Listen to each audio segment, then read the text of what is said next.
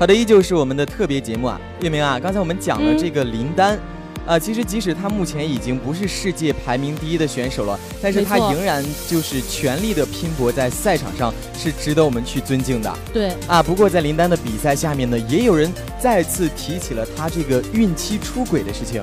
嗯，其实这件事情就是去年发生的嘛。嗯，我们都知道林丹的妻子谢杏芳跟他一样，也是那个打羽毛球的一个运动员。对，可以说是神雕侠侣般的一个存在哈。对，没错。所以那个新闻爆出来的时候，我们真的，你知道有一个词。叫人设崩塌，人设崩塌。我觉得本来你想这个出轨来说，就很多人就不能接受了，对，而且是在这个孕期出轨，我觉得真的是。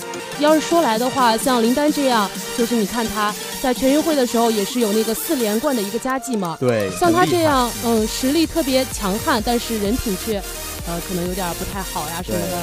在体坛是有很多就是运动员也是这样的，比如呢？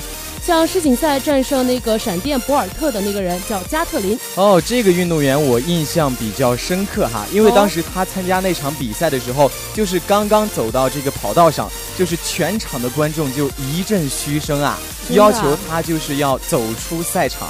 那戏剧性的一幕就是博尔特还是我们的闪电博尔特示意观众啊，才能继续保持比赛的进行。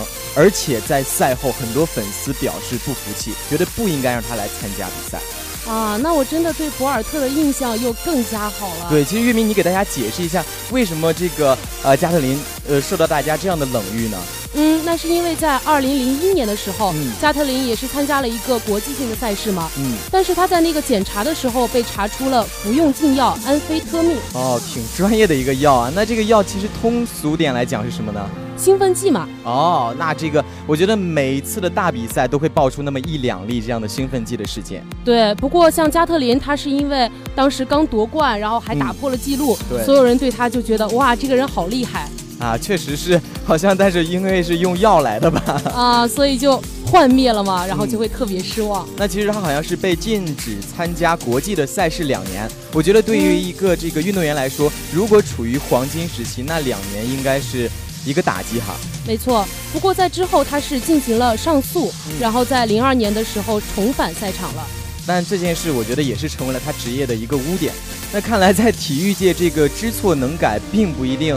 能得到大家的认可啊，这我就要说一下了。哎，因为他这个人呢，其实不是知错就改，那又是惯犯哈。对对对，在零六年的时候，他就再一次吃这个禁药了。哇，觉得变本加厉是不是？嗯，然后这一次，呃，可能那个国际组委会啊，然后就会说，哎，那你都犯两次了，我们这一次肯定不能那么手下留情，对，不能这个轻饶你了哈。然后这一次就是禁赛四年的时间。那我觉得他的职业生涯。彻底的毁了。不过他上一次不是在世锦赛的时候又出来了吗？嗯，其实像这样一个错误，除了让他在那个观众面前的形象变得特别差以外，对他个人的那个职业生涯，包括职业高度的影响不是特别大。对，我觉得，呃，其实刚才我们说到了这个林丹啊，说到了这个加特林，他们可能是实力雄厚，但。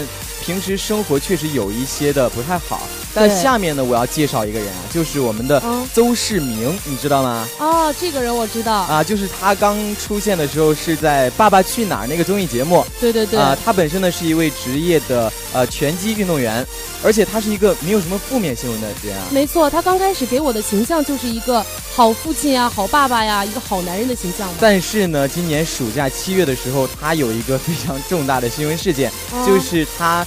痛失了金腰带啊，就是在这个拳击界来说，可以说是很至高无上的一个荣誉。对，那而且呢，他痛失这个金腰带之后，很多网友呢反而拿他的家庭大做文章。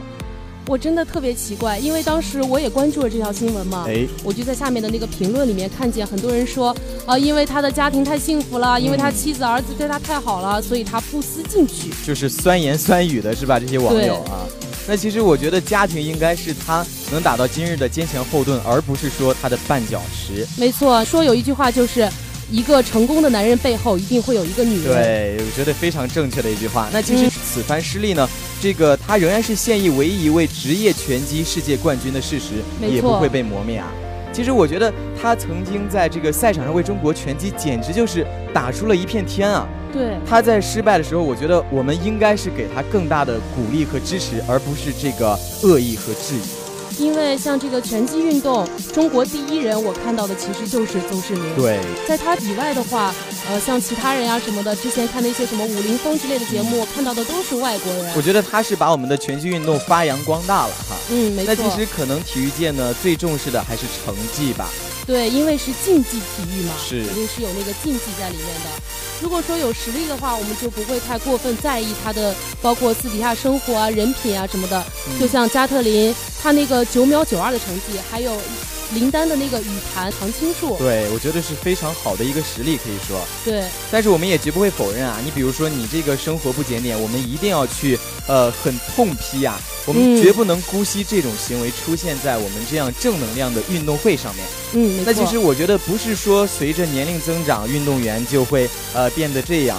呃，那其实这个，比如说我们昔日的巨星，呃，像这个孔令辉啊、刘国梁，还有我们的郎平，他们都是非常值得我们尊重的运动员。我觉得我们也是会，呃，因为他们的坚持或者不放弃，感到这种精神所鼓舞起来。对，没错。那本次的话题我们就跟大家聊到这里了。如果说你对运动员的能力和人品有什么自己的看法的话，欢迎在微博底下留言讨论，发表自己的观点。我们也会及时关注体育新闻，并在第一时间播报给大家。